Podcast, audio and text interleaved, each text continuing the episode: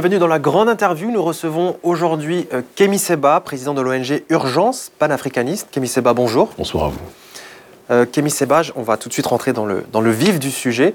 Vous avez fait de la lutte contre le franc CFA l'un de vos principaux combats. Pourquoi cette problématique est-elle si importante pour vous? Parce que c'est une problématique qui, dans sa matérialisation, incarcère les pays africains dans une sorte de dépendance du système occidental de 1 et du système français de manière beaucoup plus particulière. De deux, ce système franc-CFA qui a été créé dans les années 1940 euh, est structuré de telle sorte que cela empêche de commercer avec fluidité entre Africains, mais favorise par, contre, les entreprises françaises et les multinationales occidentales dans leur commerce et dans leur importation et exportation aussi, de manière générale. Donc, tout est fait ce système-là, l'économiste Nicolas Gbou le présentait comme du nazisme monétaire. Tout a été fait par l'élite française pour qu'à travers le système français CFA, les entreprises françaises soient favorisées, mais que les pays africains ne soient pas facilités dans leur démarche d'interagir économiquement. Je tiens d'ailleurs à rappeler que via le franc CFA, la balance commerciale des pays d'Afrique, entre guillemets, de la zone franc, est déficitaire, à l'exception de la Côte d'Ivoire, pour d'autres raisons qui seraient longues à expliquer, mais qui ne sont pas forcément des plus positives pour ce pays. Alors par contre, mais vu de l'extérieur, quand on se dit, voilà, plusieurs pays partagent une même monnaie, euh, vu de l'extérieur, on peut penser que cela facilite les échanges entre les pays Et pourtant, euh, comme c'est un système qui a été créé dans le cadre de la colonisation, ça a été fait pour favoriser les, échanges du pays, euh, du dénominateur commun de ces mhm. pays, qui était la France, la puissance coloniale, qui, elle, en effet, pouvait facilement interagir dans son périmètre colonial en tant que tel. Mais les pays africains, lorsqu'ils ont obtenu leur, entre guillemets, indépendance, qui n'est que de façade objectivement, sinon je ne serais pas là aujourd'hui, et euh, ont malheureusement dû hériter de ce système économique colonial-là en tant que tel, qui était bâti sur d'autres réalités que celles qui étaient en adéquation avec les réalités et les aspirations d'autodétermination de nos populations. Donc on se retrouve dans une situation où, malheureusement aujourd'hui, jusqu'à preuve du contraire, c'est toujours les entreprises françaises qui sont facilitées et les entreprises africaines dans leurs interactions qui sont un peu plus en difficulté. Voilà. Alors malgré tout, il existe quelques initiatives. Euh, par exemple, la République centrafricaine a adopté récemment euh, le Bitcoin comme monnaie euh, nationale. Est-ce que ça peut être une solution? Alors, je pense qu'il faut différencier deux thématiques. Votre question est très importante.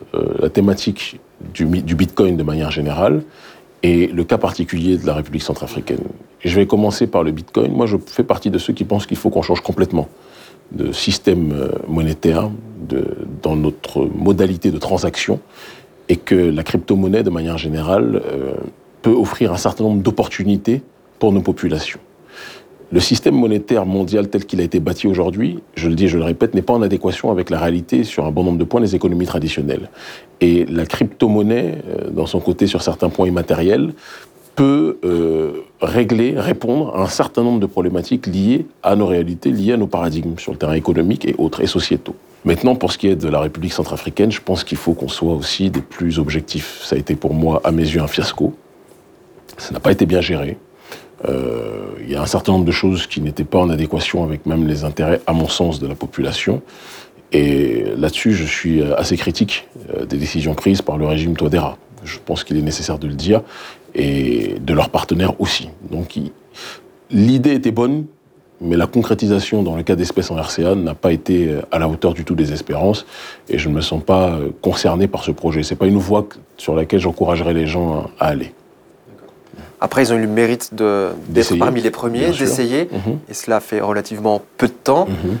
Alors, à voir, il y a d'autres pays comme le Salvador en Amérique mhm. centrale qui a qui tente également l'aventure Comme je vous dis, je pense que la crypto-monnaie, de manière générale, est une option, est une voie à suivre, très clairement. Et le Bitcoin en tant que tel, il y a des, voies et moyens pour euh, obtenir, je pense, de meilleurs résultats qui doivent être éprouvés dans le temps.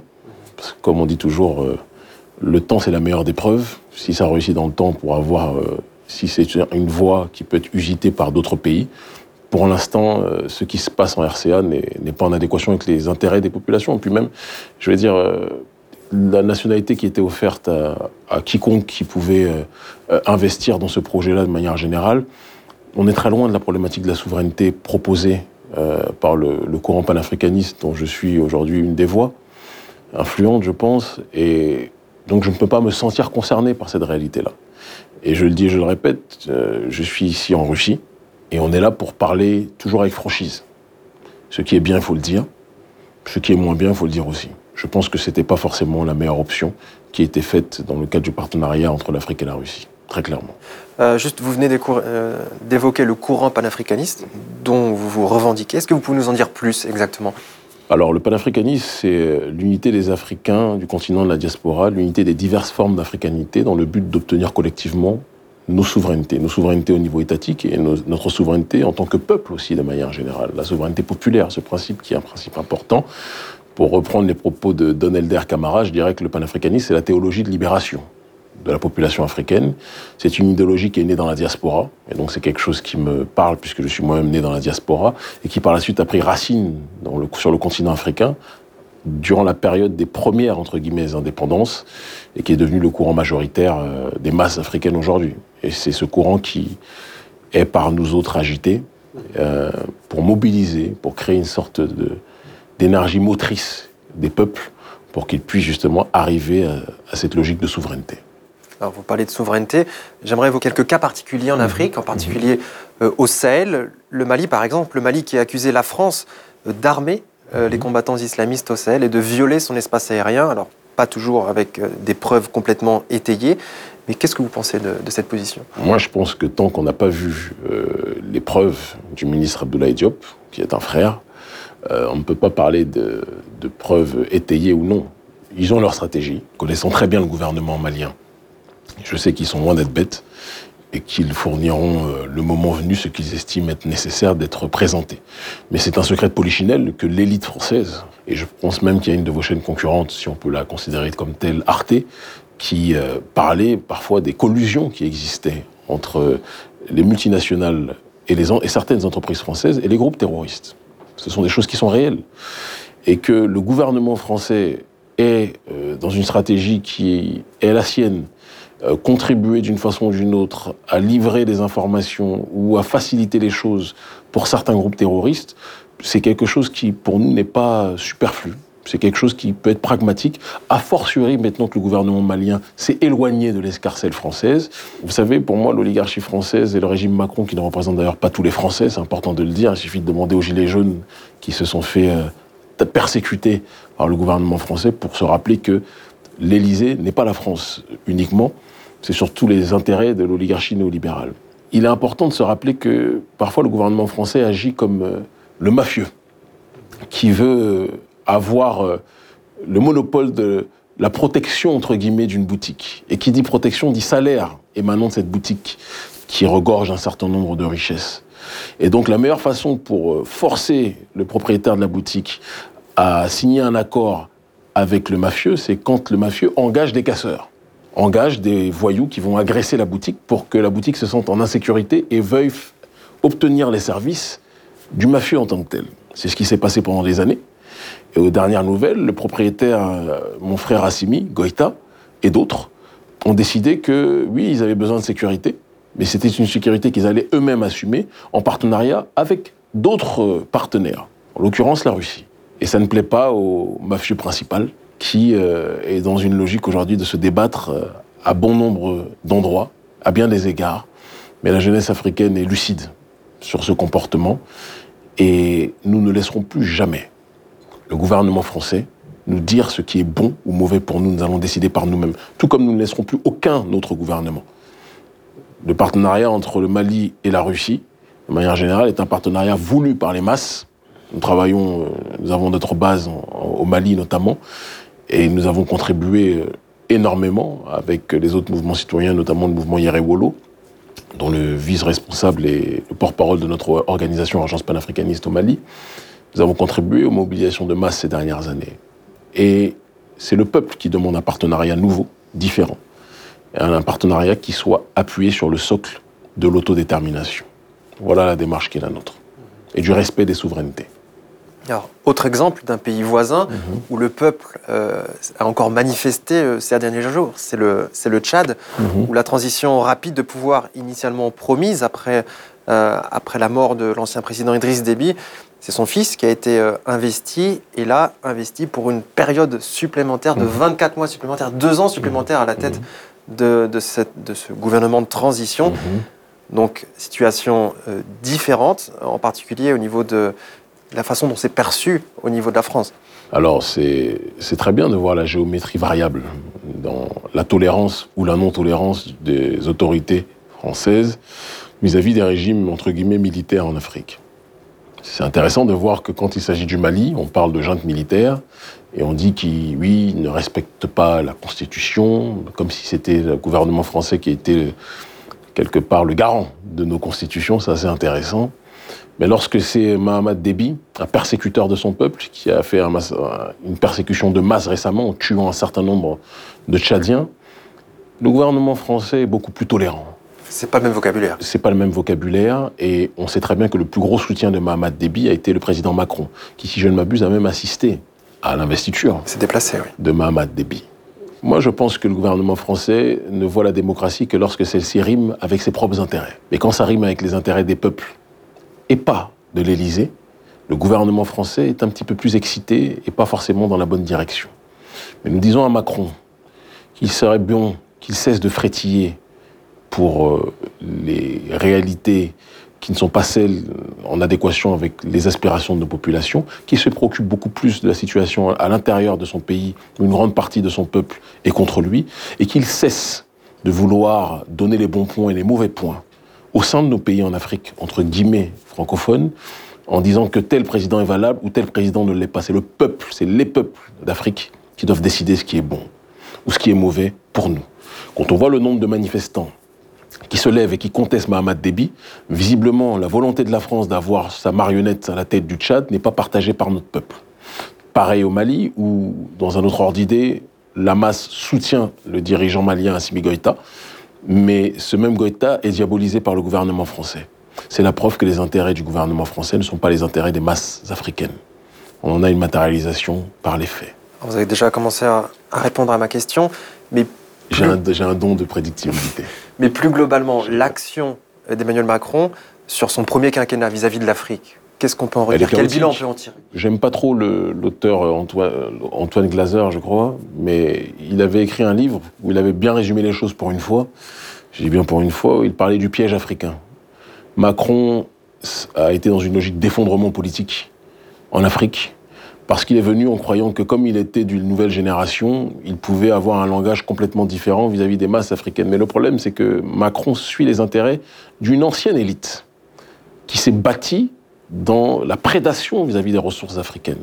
C'est Jacques Chirac, le défunt Jacques Chirac, qui disait que les ressources africaines et l'Afrique de manière générale, tout ceci permet à la France d'avoir aussi son rang de puissance mondiale. La France ne s'intéresse pas à l'Afrique par, euh, comment dirais-je, par euh, générosité. Non. C'est ce système, c'est cet empire colonial, soi-disant ancien, mais qui est toujours présent en réalité, qui permet à la France d'avoir son rang mondial. Et l'insistance que le gouvernement français a de pouvoir jouer les gendarmes euh, sur le continent africain, de pouvoir sécuriser l'accès aux ressources, c'est ce qui à la fois provoque une colère et une lassitude des masses africaines, et c'est ce qui à la fois aussi rappelle que le rang de la France en tant que puissance mondiale est beaucoup plus fragile qu'on ne le croit. Pourtant, la France a bon nombre de ressources à l'intérieur de son pays, a bon nombre de ressources à travers son peuple, qui est un peuple puissant, est un peuple brillant. Mais la politique de la France a toujours été construite ces derniers siècles sur le pillage des ressources de nos peuples. Et c'est ce qui explique qu'aujourd'hui, euh, il y ait cette colère, cette euh, rupture de relation, cette volonté de rupture d'un certain nombre de gens sur le continent africain. Donc pour vous, on est toujours dans cette logique de France-Afrique héritée des années, euh, on, y, 60, on, y est clairement. On y est clairement. Moi, je ne sais pas pour vous, hein, mais moi, si je suis avec une femme, qu'elle me dit qu'elle veut se séparer, qu'elle ne veut plus de moi, si je dis non, je veux pas, je reste, je reste, je reste, c'est que j'ai pas de fierté. Et j'ai vraiment l'impression que le gouvernement français n'a aucune fierté parce qu'il sait que s'il est privé de la beauté de cette femme qu'est Mama Africa, il risque de se retrouver célibataire très longtemps. Et peut-être de finir avec Brigitte Macron. Mais je ne veux pas faire de mauvaises blagues sur RT. Très bien.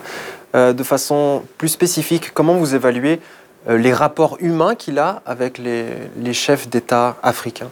Pour le coup, je ne blâmerai pas euh, Emmanuel Macron, qui se comporte comme un colon avec la plupart des chefs d'État, en tout cas de l'Afrique, de la zone franc, moi je blâmerais beaucoup plus nos responsables, nos, dirigeants, ceux que je surnomme les dirigeants dirigés, qui se présentent comme responsables mais qui sont considérés par les masses africaines comme irresponsables, parce que quand quelqu'un se comporte comme une serpillière, votre interlocuteur a tendance à vous marcher dessus. Et je ne peux pas en vouloir, sur ce point-là uniquement, à Macron de se comporter en colon, quand on voit la manière dont nos dirigeants se comportent. Quand je vois Macky Sall, si j'étais Macron, qu'est-ce que je ferais? Quand je vois Alassane Draman Ouattara, si j'étais Macron, qu'est-ce que je ferais? Ou le président de la CDAO actuellement, qui est probablement le Oumaro Mbalo Sissoko, je ne suis pas certain que je les traiterais avec respect. Quand je vois Patrice Talon, j'ai pas envie de traiter euh, les Africains avec respect. Donc il y a aussi une irresponsabilité de nos dirigeants, nos élites qui se délitent complètement et qui donnent quelque part le fouet pour se faire fouetter. Et c'est aussi pour ça que notre génération et la société civile de manière générale est en train de prendre ses responsabilités. C'est Zbigniew Brzezinski qui disait dans les années 80 qu'au XXIe siècle, le nouveau centre de gravité de pouvoir en Afrique serait les sociétés civiles. On en est l'illustration aujourd'hui.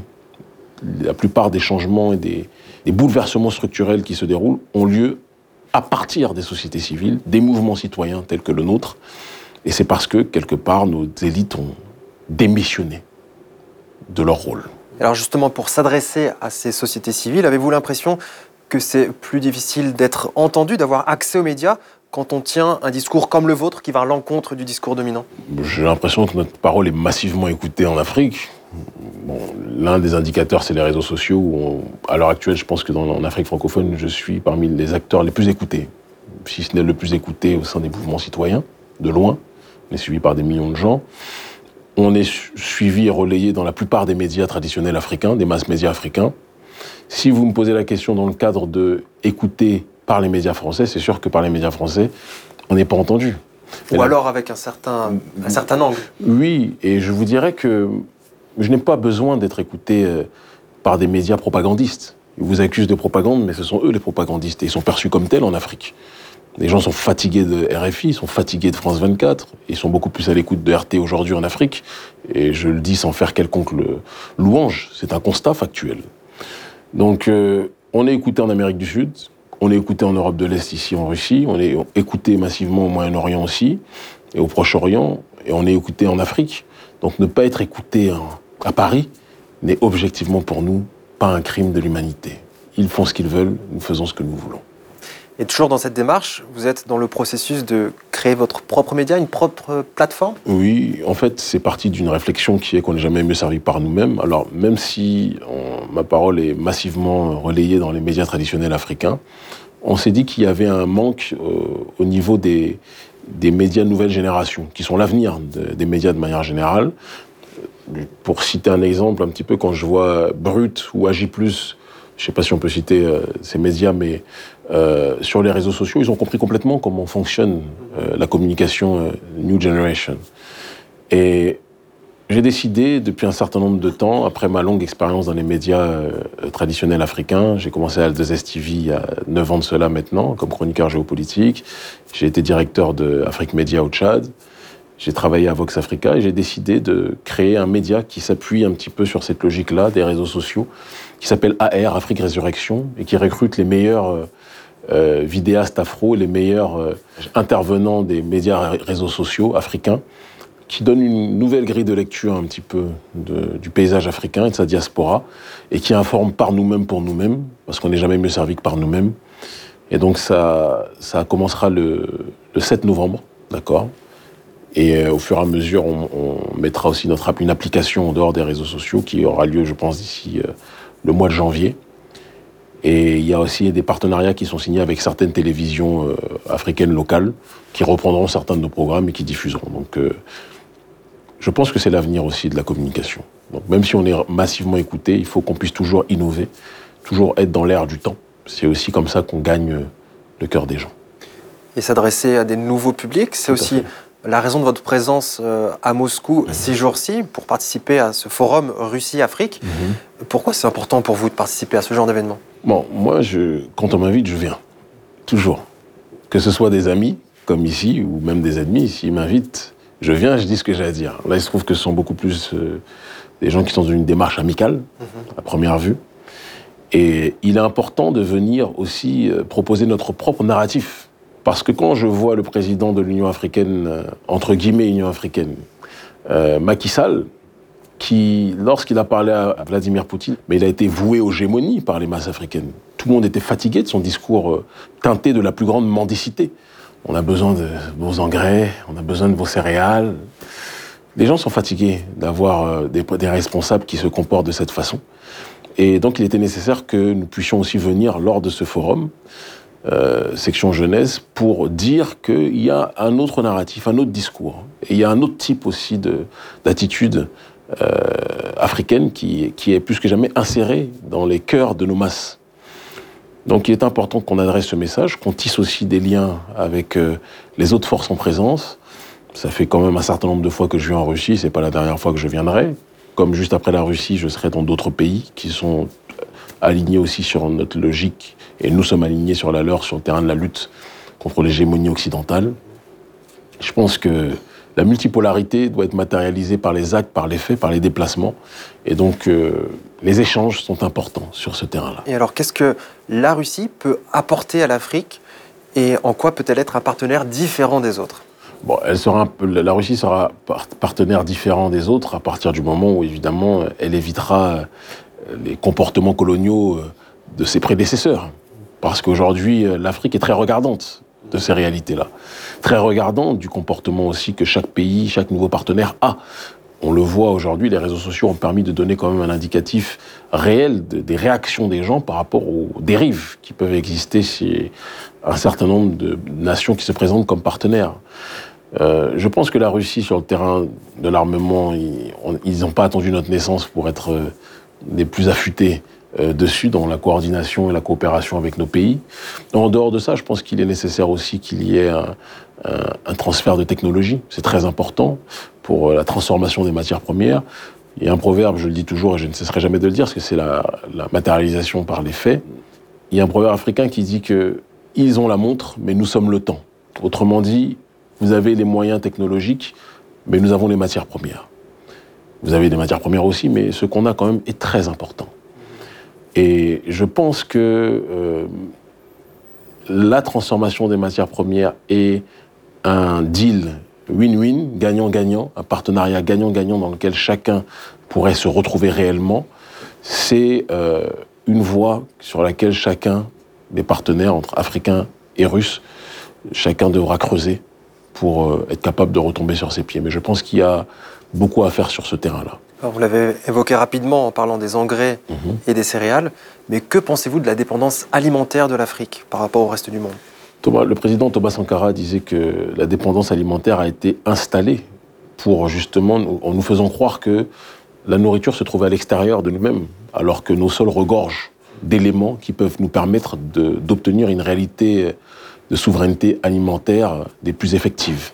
Le problème, c'est que nos dirigeants ont été formés avec un logiciel qui leur fait croire que la nourriture se trouve à l'extérieur de nos terres, que le bien-être se trouve à l'extérieur de nos terres. Et donc, par conséquent, ils vont, comme Macky Sall l'a fait, mendier ce qu'ils ont sur leur sol, sous leur sol, et ce que nos agriculteurs produisent déjà. Moi, j'ai un centre commercial, un espace commercial, au sein duquel il y a des produits locaux qui sont présents dedans. Je ne mange, pas besoin d'aller manger des produits euh, de Paris, de Londres ou de Rome ou d'Ukraine ou de Russie. On a nos producteurs locaux qui font ce travail-là. Et des millions d'Africains le savent, pour ne pas dire plus. Mais ceux qui ne le savent pas, ce sont ceux qui nous dirigent. Parce que la plupart du temps, ceux qui nous dirigent ont été placés par l'Occident pour toujours avoir un, continuum dans la logique de la domination. Euh, pour terminer, une dernière question. Euh, L'Afrique est un continent jeune, un continent très jeune.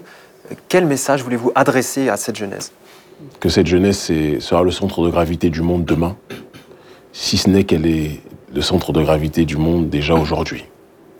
Et parce qu'elle est le centre de gravité et elle le sera encore plus demain, il est important que cette jeunesse africaine comprenne qu'elle doit compter sur elle-même avant de compter sur les autres. Et plutôt qu'attendre que les autres fassent pour nous, il est important qu'on comprenne qu'il est nécessaire qu'on fasse pour nous-mêmes.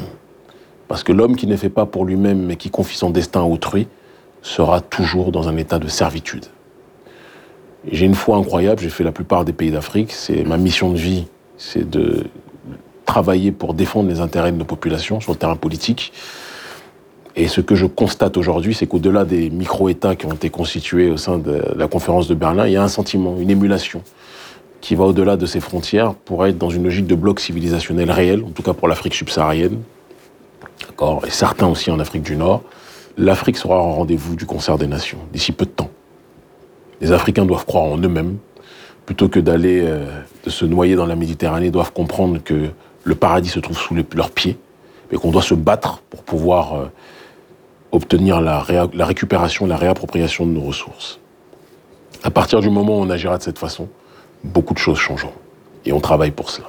Camille Seba, merci, merci d'avoir répondu à mes questions. C'est moi qui vous remercie. Et merci à vous d'avoir suivi la grande interview.